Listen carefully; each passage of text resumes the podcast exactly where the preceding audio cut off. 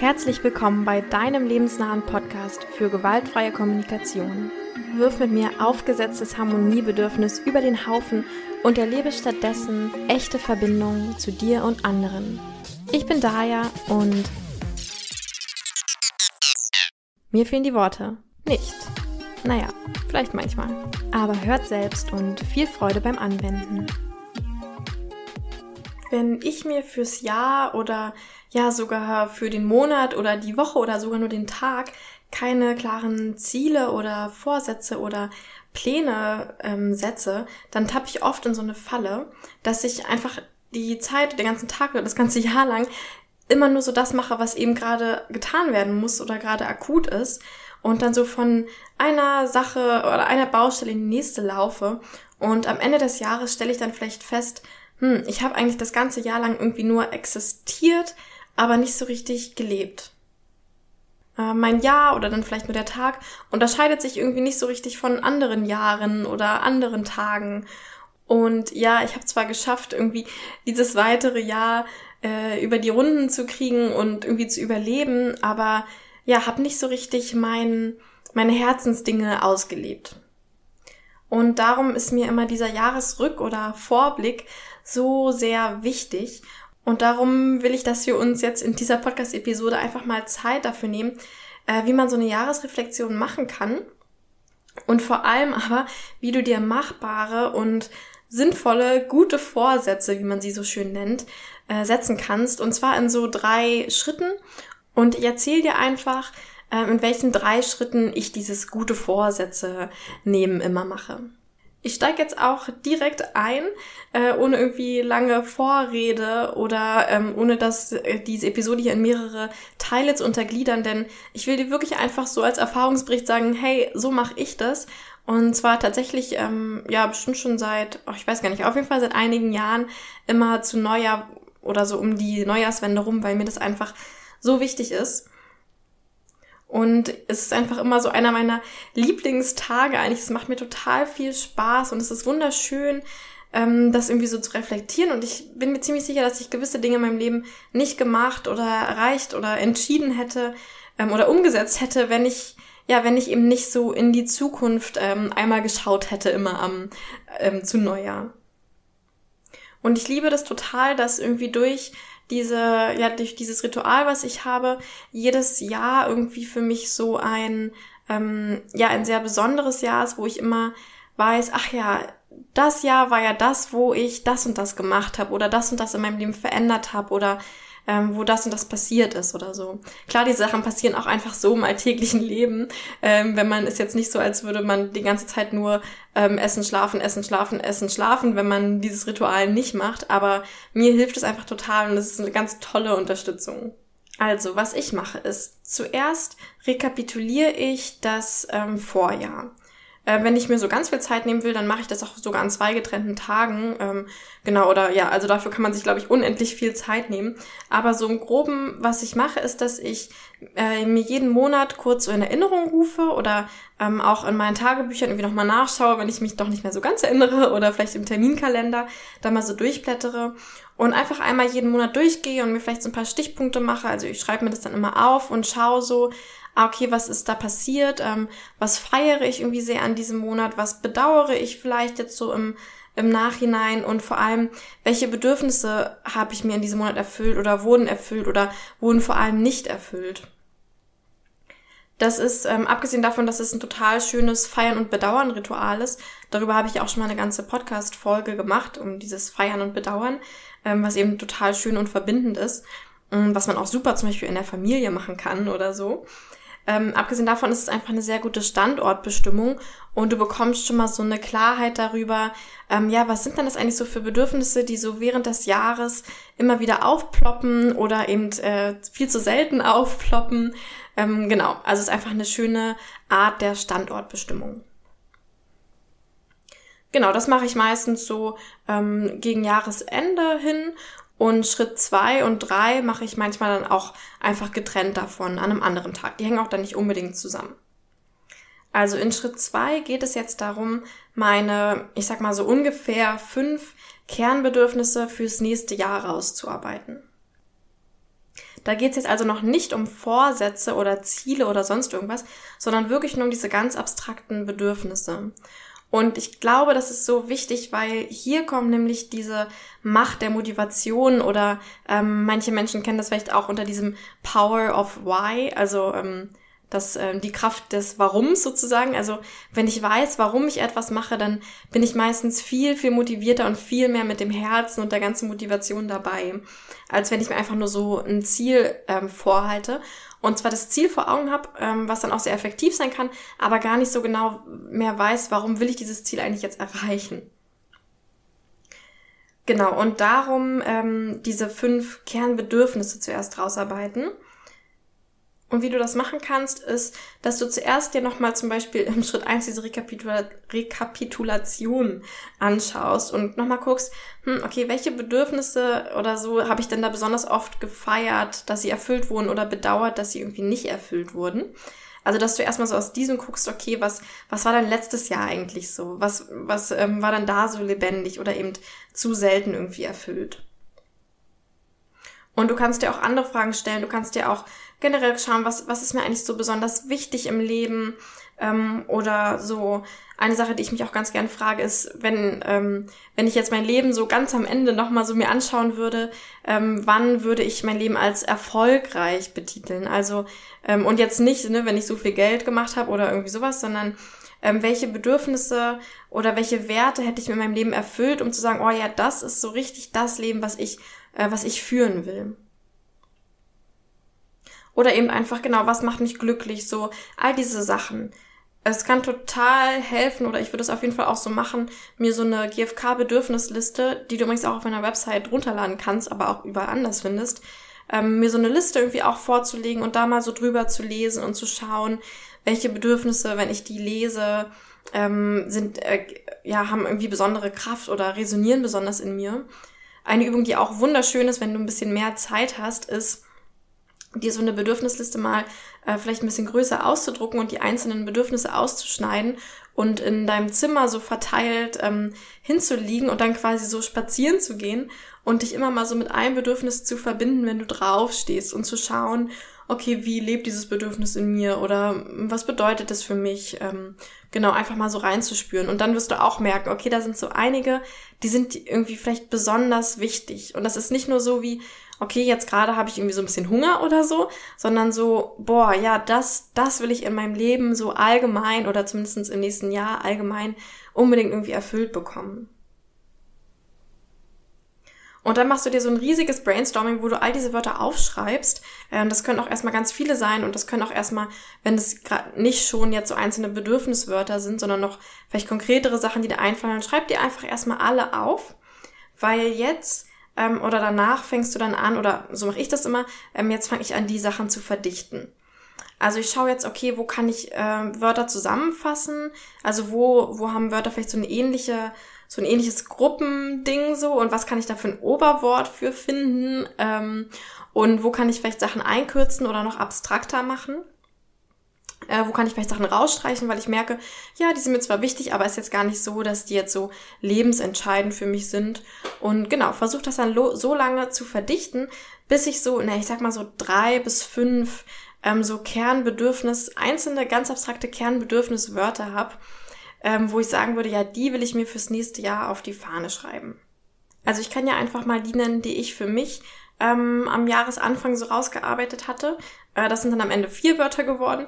Und zwar war das bei mir Entwicklung, Sinn, Euphorie und Selbstfürsorge.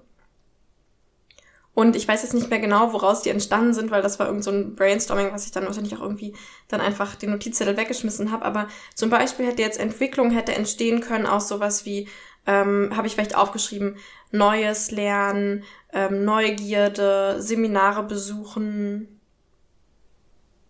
Vielleicht sogar, vielleicht stand da sogar sowas wie äh, berufliche Sicherheit oder sowas und ich habe gemerkt, ah, okay, das das geht eigentlich auch für mich in dieses Thema, ich will mich irgendwie entwickeln und so Schritte vorwärts gehen und dann fühle ich mich auch sicher oder so.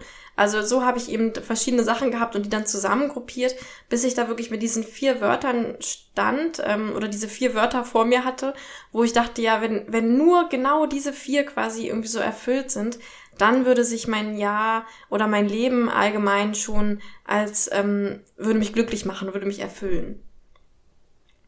Und zum Beispiel auch dieses Wort Euphorie, ähm, das ist, also ich weiß jetzt gar nicht, ob ich das in GfK-Sicht irgendwie als Bedürfnis nennen würde oder so. Aber da habe ich zum Beispiel gemerkt, das war für mich so, ich hatte erst sowas wie zum Beispiel Abenteuer erleben oder so und habe aber gemerkt, nee, eigentlich muss ich gar nicht unbedingt Abenteuer erleben. Es geht mir eher um dieses Gefühl, dass ich so in so einem totalen Flow bin und so total überschwänglich und irgendwie ganz wild auch mal lache oder auch mal so richtig heule einfach so. Also es ging mir eher um dieses ganz, ähm, ganz extreme, bewusste Erleben oder so, ne? Das heißt, äh, das müssen jetzt auch nicht unbedingt perfekte Bedürfniswörter sein, sondern ähm, so einfach, aber ich würde es trotzdem so eben sehr abstrakt und wirklich in einem Wort zusammenfassen, damit du eben möglichst viel Spielraum hast und damit ähm, sich da möglichst viel in dir bewegen kann, weil da sehr viel Interpretationsraum einfach ist. Aber genau, einfach so vier Wörter, Bedürfnisse und wenn es dann halt Gefühle oder so sind, ist auch okay. Ähm, Hauptsache so, ähm, so drei bis fünf Sachen, die dich halt echt bewegen, wo du merkst, ja, ähm, das ist wirklich das, was mein Leben irgendwie lebenswert macht. Und das kann sich dann von Jahr zu Jahr komplett ändern, wenn, wenn vielleicht ein Bedürfnis dann gar nicht mehr so akut ist, weil das dann doch ganz gut erfüllt wurde. Dieses Jahr merkst du, okay, da ähm, tritt jetzt gerade ein anderes in den Vordergrund. Ähm, ich glaube, das wird bei mir sogar dieses Jahr wahrscheinlich so sein. Ähm, und manchmal bleibt es dann aber auch über Jahre hinweg gleich, weil du merkst, ja, das sind tatsächlich so meine Kernwerte, die irgendwie mir wichtig sind. Und das Tolle und warum ich diesen Schritt auch so wichtig finde, ist, dass die jetzt alle gleichbedeutend und quasi gleich groß und den gleichen Raum einnehmend nebeneinander stehen. Ich glaube, was nämlich oft im Leben passiert, gerade wenn wir so ähm, direkt anfangen, unsere guten Vorsätze oder unsere Ziele auf so einer Strategieebene ähm, an, anzufangen, uns darüber Gedanken zu machen, dass vielleicht manche Sachen irgendwie sehr viel mehr Raum bekommen, als sie eigentlich, ähm, als sie eigentlich wert sind. Also ich habe das zum Beispiel gemerkt, als ich noch äh, Physik studiert habe, was mir super viel Freude bereitet hat und ganz viel ähm, ja ganz viel Entwicklung, glaube ich, für mich damals auch irgendwie erfüllt hat. Und das war aber so ein Ding, ähm, das hat mir nur Spaß gemacht, wenn ich das auch wirklich ähm, Vollzeit durchgezogen habe und jeden Tag acht Stunden in der Uni war. Und als ich mir dann mal so ein bisschen Gedanken darüber gemacht habe, welche Bedürfnisse will ich eigentlich so in meinem Leben erfüllt haben, habe ich gemerkt, dass ich jeden Tag acht Stunden, teilweise sogar am Wochenende, ähm, für dieses eine Bedürfnis Entwicklung ähm, ähm, benutze weil meine Strategie Physik studieren einfach nicht mit weniger Zeit ähm, ausgekommen wäre, so dass es auch irgendwie sinnvoll gewesen wäre.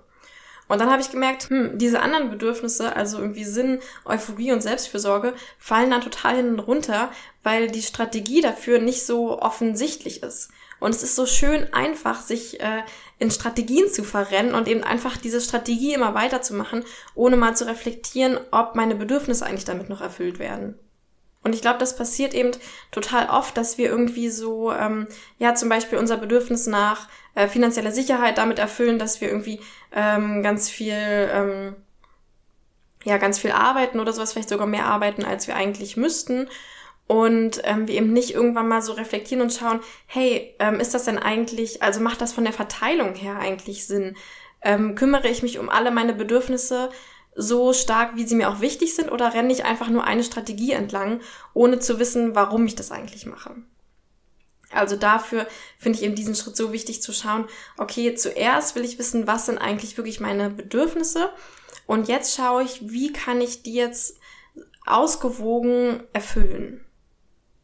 Das heißt, jetzt kommt der dritte Schritt, also nachdem der erste Schritt so dieses letzte Jahr rekapitulieren war und dann im zweiten Schritt wir die Bedürfnisse rausarbeiten, ähm, gehe ich dann im dritten Schritt dahin, mir dann tatsächlich ähm, konkrete Strategien zu überlegen, natürlich.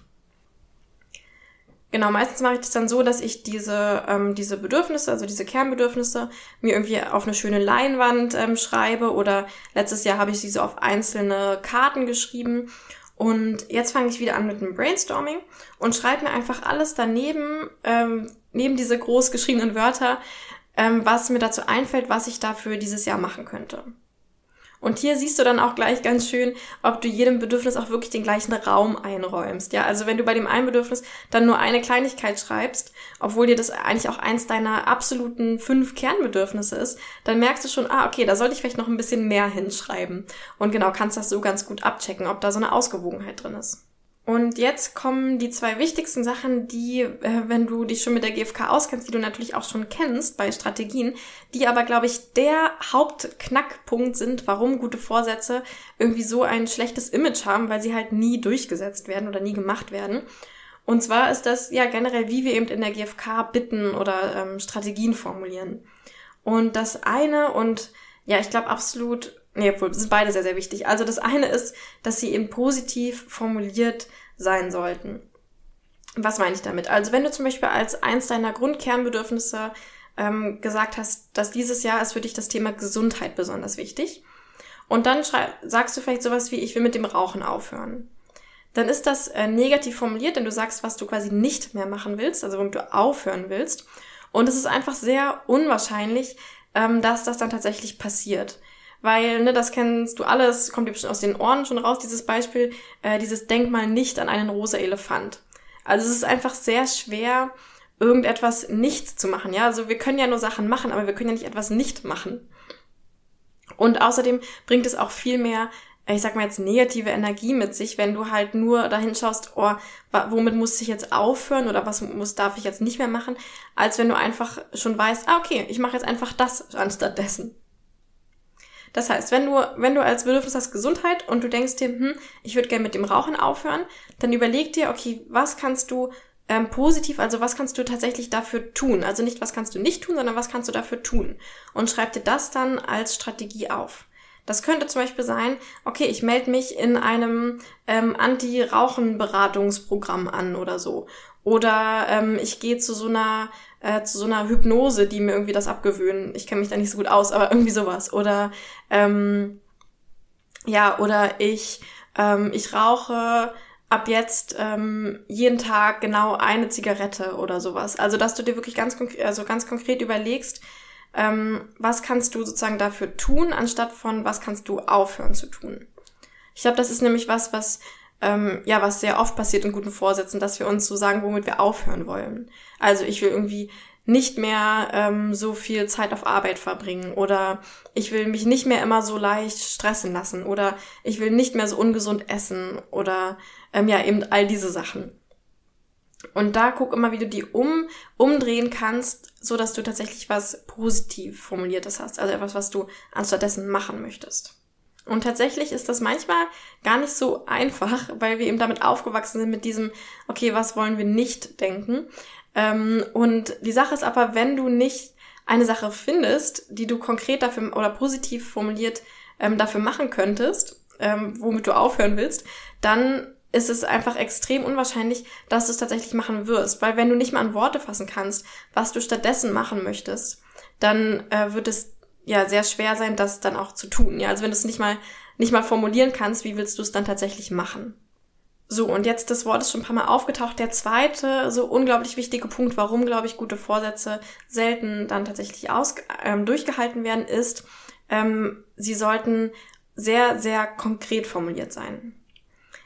Also was ja zum Beispiel auch so ein ganz typischer Vorsatz ist, ist, ich will mehr Sport machen oder ich will gesünder essen. So, und das ist halt total unkonkret und total abstrakt.